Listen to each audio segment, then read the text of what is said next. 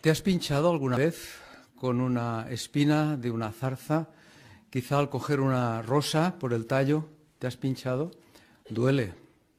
Pues en realidad diríamos que si cuando uno se pincha casualmente con una espina de ese tipo, duele, imaginaos alguien que llevase una espina en la carne permanente y constantemente. Claro, antes de hablar acerca de lo que le pasaba a Pablo y el por qué le pasaba, lo primero que tenemos que hacer es determinar qué es lo que realmente le sucedía al apóstol Pablo. Bueno, como decimos, Pablo tenía una espina en la carne. Ahora, antes de pasar a desarrollar el punto de mm, en qué consistía esa espina, pues parece ser que Pablo tenía muy claro el por qué eh, le sucedía esto. Así que vamos a leer en primer lugar, eh, segundo a los Corintios, capítulo 1, versículo 27. El apóstol dijo, simplemente debido al exceso de las revelaciones. Por esto, para que no me sintiera desmedidamente ensalzado, me fue dada una espina en la carne, un ángel de Satanás que siguiera abofeteándome para que no me ensalzara desmedidamente. Podemos pensar quién había sido Pablo antes de ser el apóstol Pablo. Era Saulo de Tarso, un enconado perseguidor de cristianos, una persona con un carácter y una personalidad muy fuertes. Y es verdad que al conocer la verdad de Cristo llegó el momento en que cambió, en que rectificó y desarrolló las cualidades cristianas. Pero en muchas ocasiones se nota perfectamente que su personalidad anterior todavía pues salía. Pero es que si además no solamente pensamos en la clase de personalidad que tenía Pablo, sino también en lo que realmente él recibió como apóstol a las naciones y revelaciones y siendo usado por Cristo de una manera tan sobresaliente, pues no sería nada extraño que Pablo se sintiese desmedidamente ensalzado, que se volviese orgulloso o incluso que pensase que los logros de las cosas que se estaban consiguiendo fuesen propios por sus propia personalidad, por, sus esfuerzos. Así que en realidad Pablo tenía bastante claro que mm, lo que Jehová estaba haciendo con él era mm, frenarlo, frenarlo en el sentido de que mm, no se sintiese desmedidamente, como dice aquí, ensalzado. Así, pero ¿en qué consistía esa espina en la carne, que es la que Pablo dice que él tenía? Bueno, en realidad la Biblia no lo dice o no lo aclara específicamente, pero sí que podemos deducir algunas cosas. Lo primero que tenemos que tener en cuenta es lo que hemos dicho al principio. Una espina es algo doloroso, algo que si te pinchas una vez, pues parece que dura todavía el efecto. Pero si llevases una espina permanentemente clavada en la carne, pues seguramente eso sería muy doloroso. En realidad en la Biblia las palabras espino y espina se mencionan generalmente en sentido figurado, o sea que no tenemos que pensar que Pablo llevaba literalmente una espina eh, clavada en la carne, porque cualquier persona que tuviese una espina de ese tipo, lo primero que haría es tratar de sacarla, y aunque fuese doloroso, pues duraría lo que duraría. Pero en el caso de Pablo dice que era algo que le causaba intenso sufrimiento y dolor y era algo pues eh, figurado. Ah, no solamente puede referirse a una cosa física, sino que puede referirse a personas problemáticas que causan daño o que causan problemas, dificultades. Podemos leer en números 33, 55 la expresión que aquí se vierte. Dice, sin embargo, si no expulsan a los habitantes de la tierra de delante de ustedes, entonces los que dejen de ellos ciertamente llegarán a ser como púas en sus ojos y como espinas en sus costados, y verdaderamente los hostigarán en la tierra en que van a morar.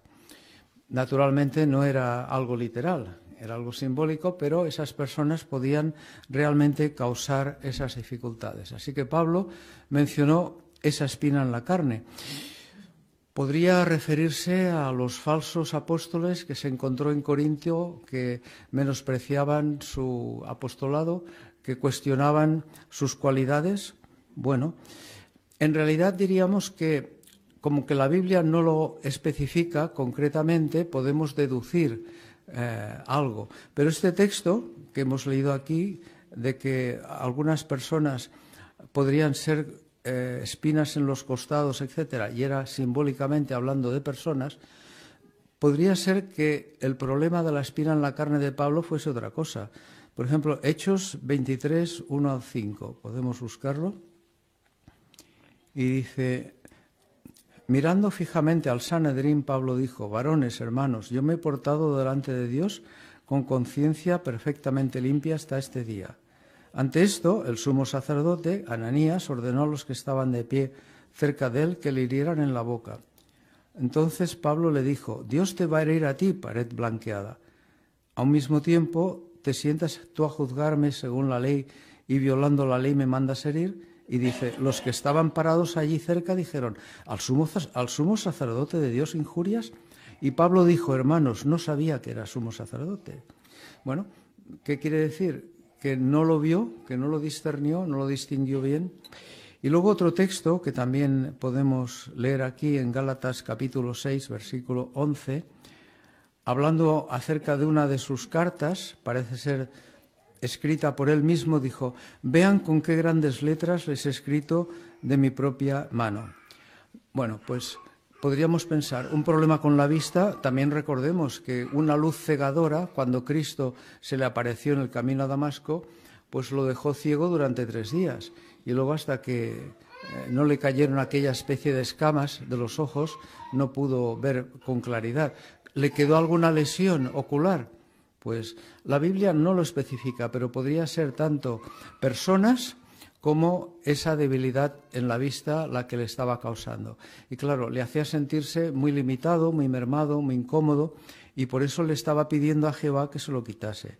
Nosotros también posiblemente podemos tener espinas en la carne en el sentido de que en muchas ocasiones tenemos problemas y dificultades que nos causan dificultad o problema y tenemos que pensar en cómo Pablo se enfrentó a esas circunstancias. Pablo le suplicó a Jehová que lo librase de esa espina, pero Jehová no lo hizo, porque le explicó la razón. Tocante a esto, o sea, en, perdón, segundo a los Corintios 12, 8 y 9, tocante a esto tres veces supliqué al Señor que ésta se apartara de mí. Y con todo él realmente me dijo, mi bondad inmerecida es suficiente para ti, porque mi poder está perfeccionándose en debilidad. Por eso, muy gustosamente prefiero jactarme respecto de mis debilidades para que el poder del Cristo permanezca como tienda sobre mí.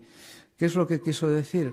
que en realidad Jehová le estaba diciendo, mira, lo que yo estoy haciendo para ti es más que suficiente, porque eh, me complazco en debilidades. Es decir, que si de alguna manera Pablo pensaba que si estuviese eh, pletórico de facultades iba a poder hacer todavía hasta mucho más, Jehová le estaba dando una lección. Le decía, no, tú dependes de mí.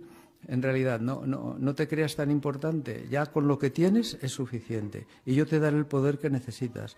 Y dijo, que permanezca el poder de Cristo como tienda eh, sobre mí. ¿Qué es lo que quería decir esto? Bueno, una tienda en realidad no nos, eh, o sea, cuando llueve, la tienda nos protege de, la lluvia, pero en realidad la lluvia sigue cayendo y sigue causando dificultades fuera. Entonces, esa tienda lo único que quiere decir es que hay una protección y en ese caso Jehová era la protección que Pablo necesitaba para sus debilidades y para hacer lo que tenía que hacer. Por eso, ¿qué aprendemos de esto? En 2 Corintios 12:10. Pablo al final reconoció, dice, por lo tanto me complazco en debilidades, en insultos, necesidades, persecuciones y dificultades por Cristo, porque cuando soy débil, entonces soy poderoso. Quiso decir que en realidad Pablo no podía lograr por sí mismo todas las cosas, sino que dependía completamente de Jehová. Y por eso logró e hizo tanto. Así recordemos, cuando de alguna manera nos sentamos débiles, sepamos que Jehová nos dará las fuerzas que necesitamos y tampoco nos sintamos desmedidamente ensalzados pensando que mucho de lo que hemos logrado ha sido por nuestros méritos, fuerzas, habilidades o inteligencia, sino que es Jehová Dios el que nos las tiene que dar. De esa manera Pablo aprendió la lección y tuvo que vivir con esa espina en la carne porque Jehová consideraba que era necesario.